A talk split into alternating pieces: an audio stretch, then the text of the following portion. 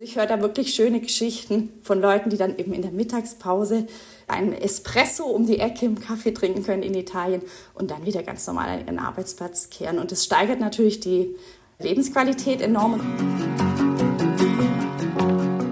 Ja, das klingt ja schon nach einem ziemlichen Glücksversprechen. Irgendwie verschmilzen Arbeit und Urlaub dann miteinander, wenn man drei Wochen im Sommer nach Südspanien reist und da eben nicht nur faulenzt, sondern auch noch ein bisschen Büroarbeit macht. Vielleicht macht das Ganze netter. Also das klingt erstmal sehr verlockend.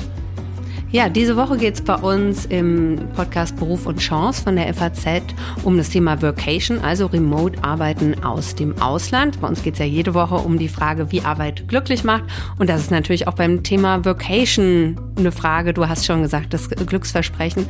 Und was ich bei dem Thema aber auch interessant finde, es hat offenbar auch einen Care-Aspekt. Also es geht auch um den Versuch von mehr Vereinbarkeit von Familie und Beruf. Also es gibt da auf jeden Fall irgendwie auch noch Dinge, die dem Klischee widersprechen. Und es gibt natürlich total viele rechtliche Aspekte, auf die wir auch eingehen wollen. Und es hat vielleicht auch eine soziale Komponente, wenn Leute sagen, ich fahre vielleicht nicht alleine weg, sondern mache das sogar mit Kollegen zusammen und setze mich dahin. Vielleicht fördert es sogar noch den Teamgeist. Also ich würde es nicht immer so als Vorwand bezeichnen, um irgendwie ein bisschen Urlaubsflair zu haben. Also ja. ich glaube, da steckt noch viel mehr hinter. Schauen wir uns alles mal genauer an. Ich bin Angelika Fay, Podcast-Redakteurin bei der FAZ. Und ich bin Anne Kokenbrink, Wirtschaftsredakteurin bei der FAZ. Schön, dass Sie uns heute zuhören.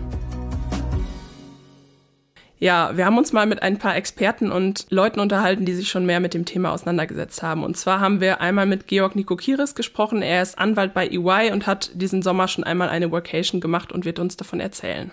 Ja, und das ist ja quasi die Angestellten-Sicht. Ich habe mich mit der Unternehmenssicht beschäftigt und zwar habe ich mit Annegret Wenger gesprochen. Sie ist Personalerin bei NBW und leitet da das Team International Mobility und der Energieversorger NBW bietet seinen Mitarbeitern bis zu 90 Vacation-Tage. Mhm.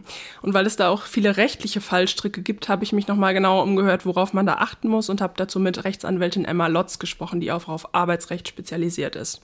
Und das ganze Thema hat eben gerade beim rechtlichen wirklich total viele kleine Unterthemen und deswegen haben wir uns entschieden, dass wir in dieser Folge uns nur das Thema Angestellte angucken, also nicht Selbstständige, die irgendwie remote aus dem Ausland arbeiten wollen. Angelika, ich finde, das Thema klingt erstmal reizvoll. Ich glaube, jedem, dem man davon erzählt, der sagt erstmal, wow, ja, klingt irgendwie gut. Allerdings frage ich mich dann auch so ein bisschen, ob bei so einer Workation, also wenn man Urlaub und Arbeit verbindet, nicht die Grenze zu sehr verschwimmt. Also ob mhm. man dann Arbeit und Privates überhaupt noch trennen kann. Ich habe es jetzt noch nie ausprobiert, aber ich frage mich das so ein bisschen. Mhm.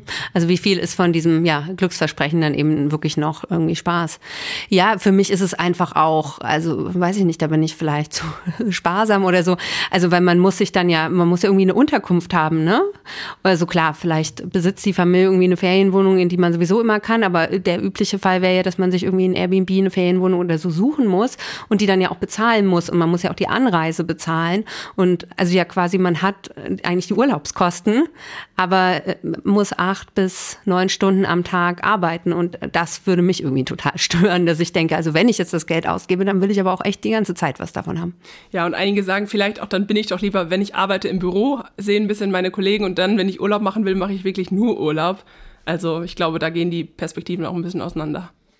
Ja, was ich total spannend fand in der Recherche, ich habe es ja in der Anmoderation schon angedeutet, war, als ich mich mit Annegret Wenger von NBW darüber unterhalten habe, weshalb machen denn Leute bei NBW Vocation?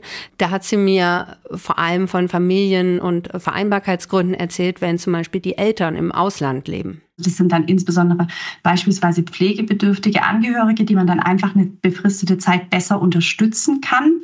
Und zum anderen haben wir dann auch die Fälle, die das nutzen, um die Sommerferienzeit, die ja doch etwas länger ist, beispielsweise ähm, mit der Familie dann gemeinsam zu überbrücken, die dann wirklich einen Familienurlaub planen und dann eben ihre Workation um den Urlaub rum legen.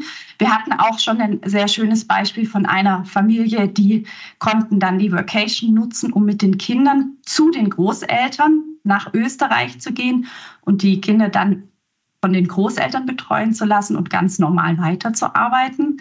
Gerade wenn die Eltern dann auch nicht vor Ort sind, ist das natürlich sehr, sehr praktisch. Ja, finde ich sehr spannend. Damit hätte ich auch gar nicht gerechnet. Ich hätte eher gedacht, dass die Leute es machen, so ein bisschen aus egoistischen Gründen, um sich selbst mehr Urlaubsfeeling zu verleihen. Aber das ist ja ein spannender Aspekt.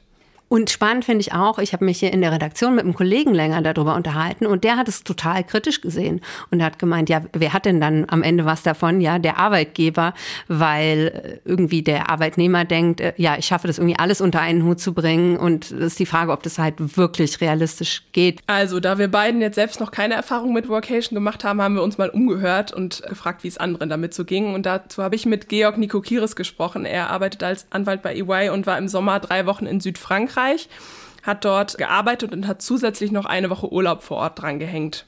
Und grundsätzlich im Gespräch mit ihm hat er nochmal betont, dass ihm das sehr gut gefallen hat, dieser Mix vor Ort. Und es hat alles sehr gut geklappt, auch in der Vorbereitung. Also es ist nichts dramatisch schiefgelaufen. Ich wollte aber trotzdem nochmal wissen, worauf man denn jetzt achten soll, wie die Planung im Vorfeld gelaufen ist und was er vielleicht auch anderen mit auf den Weg geben würde. Und da hören wir jetzt mal rein.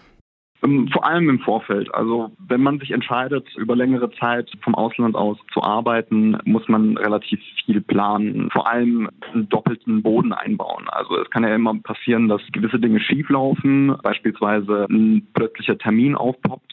Und dann muss man das relativ früh im Team kommunizieren und Vertretungskonstellationen federn das echt äh, sehr gut ab. Mhm. War das in Ihrem Fall so, dass es da Probleme gab, also dass Sie hätten Präsenztermine zum Beispiel wahrnehmen müssen oder dass es so andere organisatorische Probleme gab? Nein, gar nicht. Also äh, wie gesagt, die Vorfeldorganisation, die Absprache im Team, gewisse Risiken äh, früh genug erkennen, hat äh, enorm dazu beigetragen, dass es sehr reibungslos äh, ablief. Mhm. Vielleicht können Sie noch mal kurz den Arbeitsalltag vor Ort beschreiben. Was hat sich, hat sich das überhaupt großartig unterschieden oder was war auch anders zu dem äh, normalen Alltag? Mm, also im Wesentlichen ähm, würde ich das Ganze als Homeoffice im Ausland charakterisieren. Das wird ja oft als Workation verschlagwortet, aber für mich hat es sich wirklich so angefühlt, als wäre ich äh, im Homeoffice an einem anderen Ort. Mhm. Und äh, hat es gut funktioniert, berufliches und privates voneinander zu trennen? Man, man denkt ja immer oft, dass man dann äh, vor Arbeitsbeginn nochmal schnell irgendwie was Schönes macht und dann nachher auch. Wie ist Ihnen das gelungen? Also ich würde nochmal äh, zurück auf meine Charakterisierung äh, als Homeoffice im, äh, im Ausland kommen. Ich habe nicht viel verändert, um ehrlich zu sein. Das heißt, ich habe quasi dieselben Gewohnheiten, die ich daheim habe, mitgenommen und die eben dort eingefügt und das Umfeld mitgenommen. Also nach Feierabend boten sich dann eben andere Entdeckungsmöglichkeiten und ansonsten ähm, ja, hat sich nicht viel verändert. Sie sind ja als, als Rechtsanwalt tätig jetzt im normalen Alltag in Deutschland. Wie oft haben Sie da schon Homeoffice gemacht? Also war das jetzt ein großer Umschwung oder ist es ohnehin äh, schon Usus? Also die Homeoffice-Arbeit ist auch bei uns ähm, angekommen, wird auch genutzt. Dementsprechend äh, ja, muss man sich vor Ort darauf einstellen, dass man auch Termine hat und äh, die dann entsprechend planen. Im Ausland ist es natürlich mit Terminen in Deutschland wesentlich schwieriger, aber das war deswegen noch besser planbar, da in der klassischen Urlaubszeit im Sommer relativ wenig bei den Gerichten stattfindet und wenn es außergerichtliche Termine gewesen wären, kann man die auch früh genug planen und dann entsprechend Risiken einschränken. Mhm. Gut, vielleicht kommen wir nochmal auf die Planung im Vorfeld zu sprechen. Wie hat das geklappt und ja auch auf welche Punkte haben Sie da besonders achten müssen in der, in der Planung im Vorfeld? Also das Wichtigste ist aus meiner Sicht, dass man relativ früh im Team kommuniziert, dass man äh, über längere Zeit nicht vor Ort ist und dementsprechend Vertretungen äh, organisiert, äh, plant, welche möglichen Termine in dem Zeitraum stattfinden können und das entsprechend dann koordiniert. Darüber hinaus muss man natürlich auch organisatorisch für sich selbst ähm, relativ früh wissen, wo man denn bleibt, ob da ausreichend Infrastruktur vorhanden ist. Also im Sinne von, habe ich Internet oder das, kann das ein Problem werden, wie die finanzielle Ausstattung ist. Das, das muss man relativ früh planen. Ich habe das auch recht mit recht viel Vorlauf, ich meine, es waren drei Monate gemacht und dann hat es auch wirklich reibungslos geklappt. Mhm. Wie ist es bei Ihnen denn im Unternehmen geregelt? Gibt es da Zeit, also feste Zeitfenster, in denen Vocation möglich ist oder gibt es da Obergrenzen? Ähm, wie wird das so grundsätzlich gehandhabt? Meines Wissens ist man über das Jahr hinweg nicht wirklich eingeschränkt. Das ist natürlich, also in den klassischen Urlaubszeiträumen ist das natürlich günstiger, weil nämlich drumherum auch dann weniger passiert. Aber ich habe auch schon äh, Berichte gehört, dass Leute außerhalb der klassischen Urlaubszeiten unterwegs waren. Und Zeitfenster, ich meine, es sind 20 Tage momentan, die man, 20 Arbeitstage, die man am Stück ähm, in Workation äh, verbringen kann. Also ich, ich bin selbst dank einer Kollegin draufgekommen. Das heißt, es wurde schon, bevor ich dieses Jahr in die Workation äh, gestartet bin, äh, rege genutzt. Und ich glaube, oder ich äh, habe auch erfahren, dass mittlerweile bis zu 2000 Kolleginnen und Kollegen schon diese Möglichkeit genutzt haben. Also es ist, äh, es wird doch schon rege genutzt, ja. Ähm, man muss sich äh, im Klaren darüber sein, dass man arbeiten muss und dass es tatsächlich auch Arbeitszeit ist und die dann einen auch insofern in einem neuen Umfeld einschränkt, dass, äh, als dass man unter der Woche nicht so viel Zeit hat, um alles so aufzusagen, wie es im normalen Urlaub möglich ist. Aber die Abwechslung und der neue, das neue Umfeld machen das sehr reizvoll. Vor allem, wenn man äh, in eine Workation startet, um Möglichkeiten zu nutzen, wie Sprachkenntnisse zu verbessern oder Kulinarik zu entdecken. Ähm, und das, das macht das äh, Ganze für mich äh, eher aus, als dass man das äh, mit, ähm, mit dieser, diesem Begriff Workation verbindet. Haben Sie noch irgendwas, was Sie erwähnen möchten, was ähm, Ihnen besonders im Gedächtnis geblieben ist, oder was Sie auch anderen raten würden, die sich, die sich vielleicht dafür interessieren? Mm, ratsam wäre oder ist, dass man an einen Ort oder zum ersten Mal, wenn man das erste Mal eine Workation startet, an einen Ort geht, der, der einem bekannt ist. Dann schließt man zumindest aus, dass äh, irgendwelche gröberen Überraschungen auf einen zukommen und kann da schon mal Erfahrungen sammeln für potenzielle nächste Auslandsaufenthalte. Das finde ich ja total spannend und auch total angenehm, dass er es jetzt nicht so mega idealisiert beschreibt, sondern ja, vor allen Dingen eben, wo, was muss man alles beachten. Vor allem auch dieser Punkt, dass er sagt, äh, Workation als Wort findet er eigentlich gar nicht so interessant oder gar nicht so treffend, fand ich auch irgendwie einen spannenden Punkt. Ja, auf jeden Fall. Das da ist ja schon, das ist ja schon irgendwie so aufgeladen. Das ist ja schon so ein Werbewort eigentlich. Ja, apropos Werbung, da geht es ja auch um Mitarbeiteranwerbung. Also immer mehr Unternehmen sehen sich ja unter Druck, Workation auch anzubieten. Das ist ja wirklich ein Trend, der sich in den letzten Jahren seit Corona wahnsinnig schnell entwickelt. Und ich habe eben mit Annegret Wenger von NBW gesprochen und wie ich ja schon gesagt habe, die bieten bis zu 90 Vacation-Tage im Jahr an. Wir haben insgesamt jetzt seit rund anderthalb Jahren Vacation im Angebot. Während der ersten Phase der Pandemie gab es schon Einzelfälle von Menschen, die kurzfristig mal aus dem Ausland arbeiten mussten. Da gab es allerdings noch sehr viele Sonderregeln und deswegen haben wir versucht, uns dem Thema strukturiert dann zu widmen und in einer Testphase letztes Jahr haben wir dann das Programm an den Start gebracht. Bei uns dürfen die Mitarbeiter in ausgewählten Ländern in der Europäischen Union bis zu vier Wochen am Stück und insgesamt dreimal pro Jahr arbeiten. Und aus dieser Testphase, ist, die sehr erfolgreich verlaufen ist, haben wir dann tatsächlich jetzt mit den Betriebsräten sogar eine Betriebsvereinbarung zum Thema geschlossen. Ja, und sehr erfolgreich verlaufen heißt von den Mitarbeitern, die für das Angebot überhaupt in Frage kommen, also weil sie generell schon im Homeoffice arbeiten können und nicht im Betrieb präsent sein müssen, haben das Angebot bisher so bis zu 10 Prozent genutzt. Das entspricht rund 700 Anträgen. Und ich finde dafür, dass es das Programm erst so kurz gibt, finde ich das schon echt eine ziemliche Menge. Ja, das unterstreicht auch nochmal irgendwie die Beliebtheit des Themas. Ich habe hier auch nochmal ein paar Zahlen recherchiert, die unterstreichen das auch nochmal. Und zwar hat das Technologieunternehmen Kisco unter 1000 Arbeitnehmern mal gefragt, äh, wer sich eigentlich dafür interessiert. Und rausgekommen ist, dass von den unter 34-Jährigen jeder Dritte in den nächsten zwölf Monaten eine Workation-Möglichkeit nutzen will. Und ungefähr genauso viele sagen auch, dass sie das schon mal gemacht haben. Also finde ich einen nicht ganz unwesentlichen Teil. Allerdings zeigt sich auch, dass unter den Älteren, also über 45-Jährigen, wenn wir das mal als alt bezeichnen, der Anteil nur noch bei 11 Prozent liegt. Also da sieht man schon dieses Altersgefälle. Hm. Und was ich bei den Zahlen von dir auch interessant fand, war, 42 Prozent sagen, dass die Möglichkeit für mobiles Arbeiten im Ausland eine Rolle bei der Wahl des Arbeitgebers spielt. Mhm. Und das hat mir auch Annegret Wenger von NBW gesagt, dass das also oft ein Thema im Bewerbungsgespräch ist und sie damit auch punkten können.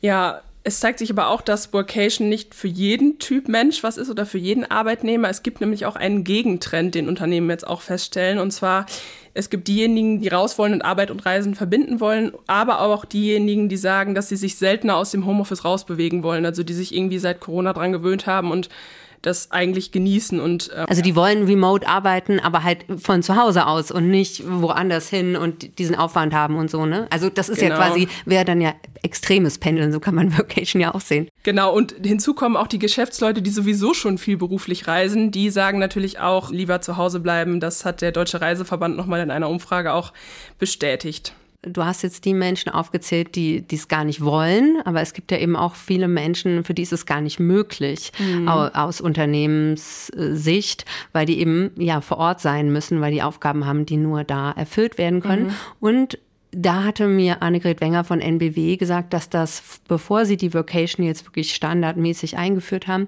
das auch ein Bedecken war. Wir als Energieversorger haben durchaus auch einen sehr hohen Anteil in der Belegschaft an Menschen, die gar nicht von zu Hause arbeiten können. Und wir hatten die Sorge, dass sich unsere Belegschaft dann wirklich in zwei Lager spaltet und das Angebot der Vocation das noch verstärkt. Dass wir auch eine Neiddebatte führen müssen mit Menschen, die sowieso jeden Tag an den Arbeitsplatz pendeln müssen, warum wir jetzt auch noch zusätzlich anderen ermöglichen, in der Sonne zu sitzen. Das hat, man hat ja dann immer so ein Bild vor Augen. Und da müssen wir aber sagen, deswegen haben wir es erst als Testphase ausgelegt, das hat sich nicht bewahrheitet. Also tatsächlich wird es sehr, sehr gut mitgetragen von wirklich der gesamten Belegschaft. Ja, und warum wurde das mitgetragen von der ganzen Belegschaft? Da hatte ich nochmal bei ihr nachgefragt und äh, da kam dann so raus, naja, das Homeoffice, also das mobile Arbeiten war ja schon etabliert und auch da haben natürlich die Leute, bei denen das geht, einen, großen Vorteil, weil sie nicht diese Pendelwege haben. Und das heißt, da war, war das in der Belegschaft schon akzeptiert, dass es da einfach Unterschiede gibt und deswegen war dieser Schritt dann nicht mehr das Problem. Mhm. Ja, das ist jetzt sozusagen ein Positivbeispiel für Arbeitgeber, die das äh, gerne fördern wollen. Es macht aber auch längst nicht jeder Arbeitgeber mit. Das ist auch klar, auch weil sie vielleicht nicht, nicht wollen, dass es so ausufert ähm, oder weil es einfach zu viel Aufwand ist. Wir haben natürlich auch bei der FAZ mal nachgefragt, wie genau. es bei uns eigentlich so aussieht Ob im Verlag. wir das auch mal machen können. genau, und bei uns ist es so, dass ähm, das grundsätzlich nur nach vorheriger Genehmigung möglich ist und auch vier Wochen maximal pro Jahr und auch nur EU-weit, also nicht außerhalb dessen. Und die weisen eben auch noch auf so ein paar Fallstricke hin. Also die sagen, dass die Kosten der Arbeitnehmer trägt für die Anreise und für alle weiteren Sachen, dass sich da der Arbeitgeber nicht beteiligt und eben, dass auch äh, bestimmte Arbeiten interessanterweise gar nicht im Ausland äh, stattfinden dürfen. Also dass zum Beispiel der Abschluss von Verträgen nicht vor Ort stattfinden darf oder dass, wenn du jetzt in einem Projekt arbeitest, in Spanien zum Beispiel und irgendwie in Spanien ist da noch jemand beteiligt oder das Projekt findet sogar in Spanien statt. Also da gibt es so gewisse Restriktionen, dass fand ich auch ganz interessant, dass es da nicht äh, unbegrenzte Möglichkeiten gibt. Damit sind wir ja schon mittendrin bei den rechtlichen Aspekten, die mhm. wirklich beim Thema Vocation, das haben wir in der Recherche gemerkt, äh, echt einen äh, großen Aspekt ausmachen. Und ich äh, kenne jetzt Dinge, die mir vorher völlig fremd waren, sowas wie 183-Tage-Regelung und so. Aber mhm. da kannst du uns mehr zu erzählen. Das hast du ja vor allen Dingen gemacht. Genau, man würde ja im ersten Moment denken, Mensch, fahre ich halt ins Ausland, klappt da mein Laptop auf, wer soll es denn schon merken, ob ja, ich jetzt genau. von da arbeite oder nicht, mache meinen Hintergrund auf unscharf und schon ist alles wunderbar. Aber das ist eben nicht so einfach.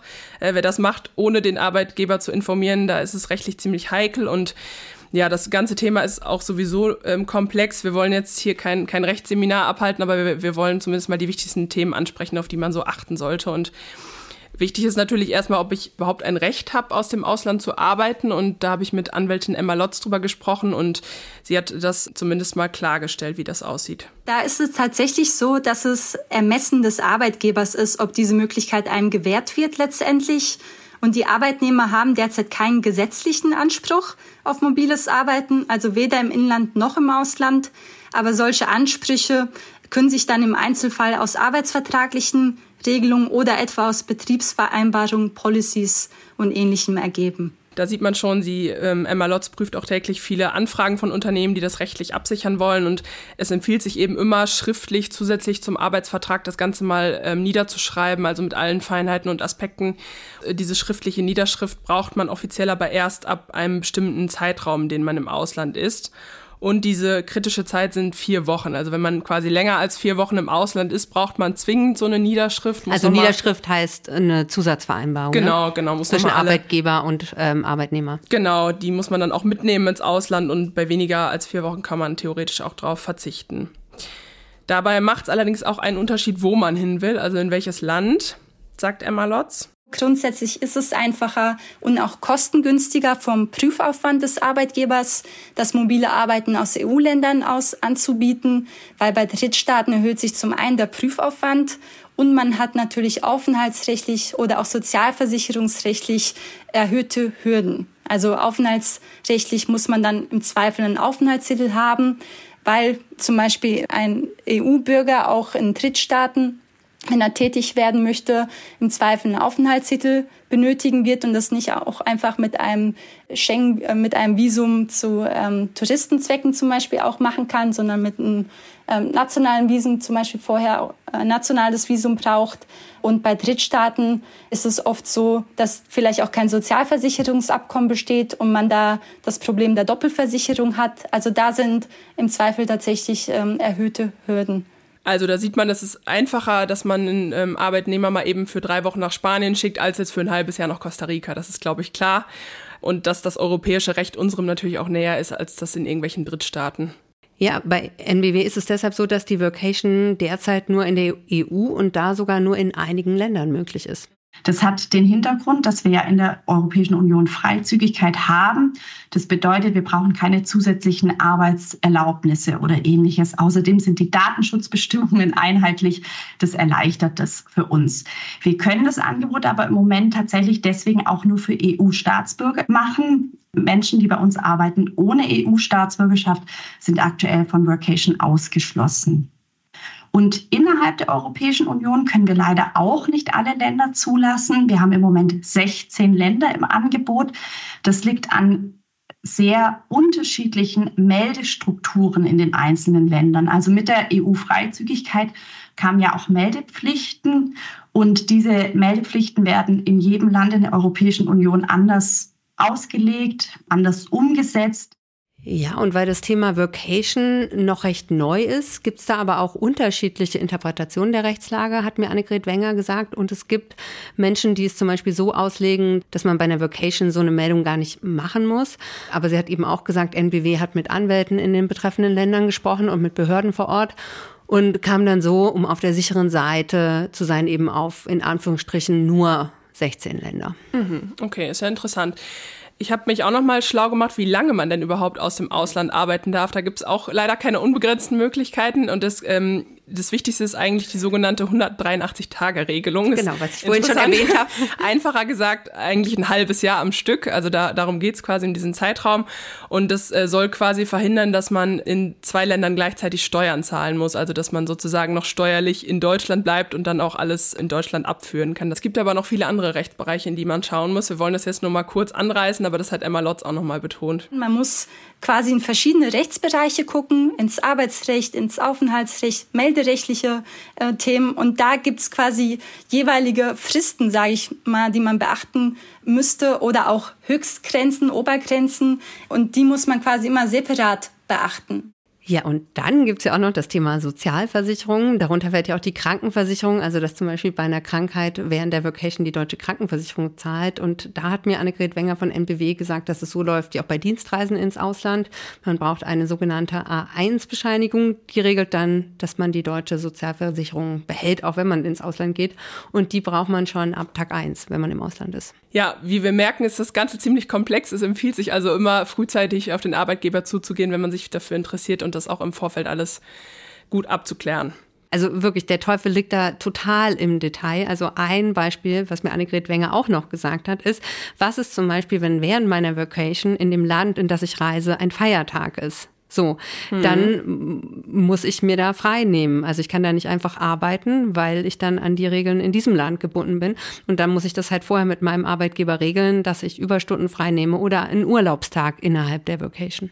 Ja, das sind alles so Sachen, die hat man, glaube ich, vorher nie im Kopf. Nee, aber wenn man dann da klein, ist, klein, klein. ist genau wie so, so Kleinigkeiten, wie hat man denn da die passende Technik oder passt denn da der Bildschirm eigentlich in der Wohnung, wo ich dann vielleicht bin? Also man muss schon gedanklich irgendwie fünf Schritte weiter sein, ehe man überhaupt da ist. Ich habe Annegret Wenger auch nochmal gefragt, ob sie denn einen Rat hat für Unternehmen, die gerade überlegen, Workation bei sich im Unternehmen möglich zu machen, vielleicht ja auch kleinere Unternehmen. Man braucht auf jeden Fall eine gute Rechtsberatung, die mit auch einem Netzwerk in den in den Ländern, in denen man Vacation anbieten will, vertreten ist. Ich habe manchmal den Eindruck, wir sprechen ja auch viel mit anderen Unternehmen, dass leider die Komplexität und die Rechtsunsicherheit bei diesem Thema gerne etwas ignoriert wird, weil die technischen Möglichkeiten so einfach sind. Es ist eben so leicht und es verführt so leicht, das umzusetzen. Ähm, aber tatsächlich, meine Empfehlung ist, sich wirklich auch mit der rechtlichen Seite da ganz, ganz klar zu beschäftigen und das dann fundiert auch zu prüfen, um dann nicht später irgendwie in böses Erwachen zu geraten. Ja, böses Erwachen hört sich jetzt so negativ an, aber was bei dem Thema wirklich irgendwie spannend ist, ist, wie viel Bewegung da drin ist und dass sich da, glaube ich, in drei Monaten oder in einem halben Jahr nochmal irgendwie ganz viel ändert und dann sicher auch irgendwie bei NBW vermutlich mehr Länder als 16 nochmal dazukommen.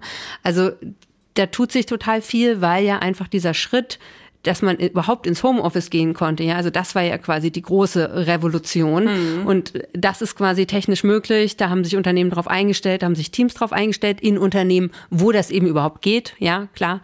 Wenn man jetzt irgendwie als Chirurg im OP stehen muss, äh, dann geht es natürlich ja. nicht eine Vacation. Aber ich glaube, in drei Jahren werden wir nochmal ganz anders auf dieses Thema schauen. Glaube ich auch. Also man merkt im Moment, die Unternehmen springen auf den Zug auf. Es ist so ein bisschen das Aushängeschild für Unternehmen oder in Branchen, in denen das möglich ist. Viele Arbeitnehmer Arbeitnehmer finden das auch interessant, probieren das zumindest einmal aus. Ich bin mal gespannt, wie das, wie gesagt, ähm, in, in ein, zwei Jahren oder in ein paar Monaten aussieht, weil viele das mal ausprobieren, aber ob sich das dann so langfristig als mhm. Trend festsetzt, wage ich jetzt auch noch mal zu bezweifeln. Es ist ja auch, wie gesagt, Typsache und ähm, jetzt, wo die ganzen Geschäftsreisen auch wieder zunehmen, wo sich Corona so ein bisschen beruhigt ja. hat, fragt man sich auch, wie, ja, wie kann sich das in breiter Fläche überhaupt durchsetzen? Ja, genau. Das ist es ja zum Beispiel auch bei uns als Journalisten, dass das, glaube ich, für viele gar nicht so Sinn machen würde, weil man ja ohnehin total viel unterwegs ist, weil das ist ja der Beruf eines mhm. Journalisten, mhm. dass man eben dahin fährt, wo, wo was passiert, ja. Also. Genau, und es ist natürlich auch so ein bisschen altersabhängig. Man macht es vielleicht eher, wenn man jung ist und noch äh, irgendwie ungebunden ist. Wenn man eine Familie zu Hause hat, überlegt man sich so ein Thema vielleicht nochmal eher oder muss es besser organisieren. Ja, ich habe zum Beispiel dann Annegret Wenger, nachdem ich mich länger mit ihr über das Thema Vocation unterhalten habe und wie das bei NBW eben gehandhabt wird, habe ich sie natürlich auch nochmal gefragt, ob sie es selber denn schon mal gemacht hm. hat. Also tatsächlich ist es bei mir persönlich so, meine Kinder sind noch relativ klein. Das heißt, wenn die Ferien haben, dann nehme ich auch Ferien. Ich kann das mir im Moment noch nicht vorstellen, dass ich zu denen sage, wir haben jetzt gemeinsam gefrühstückt, ihr könnt jetzt an den Pool gehen und ich setze mich wieder an den Schreibtisch. Aber was nicht ist, kann ja noch werden. Ja, was nicht ist, kann ja noch werden. Vielleicht probieren wir es ja doch auch mal aus, liebe Anne. Ja, wir hoffen, dass wir Ihnen ähm, ein paar Einblicke und Tipps liefern konnten und Interessierte vielleicht auf dem Weg ein bisschen weitergebracht haben. Wenn Ihnen der Podcast gefallen hat, wenn Sie Fragen oder Anregungen haben, schreiben Sie uns sehr gerne an beruf Ja, und es gibt natürlich auch die Möglichkeit, wir sind ja äh, so auf allen, wie man das nennt, Podcatchern unterwegs, also Spotify, Apple Podcasts. Und da kann man auch Bewertungen hinterlassen. Also da können Sie uns natürlich gerne so viele Sterne geben, wie Sie uns geben möchten, aber Sie können halt auch einen Kommentar schreiben. Und wir sind jetzt auch bei YouTube und auch da kann man eben total einfach Kommentare schreiben, auf die wir dann auch eingehen können. Ein Dank geht noch im Studio an Kevin Gremmel und David Bucklacher für die Produktion und nächste Woche finden Sie uns hier an gewohnter Stelle mit einer neuen Folge. Ja, nochmal vielen Dank fürs Zuhören. Tschüss und bis zum nächsten Mal.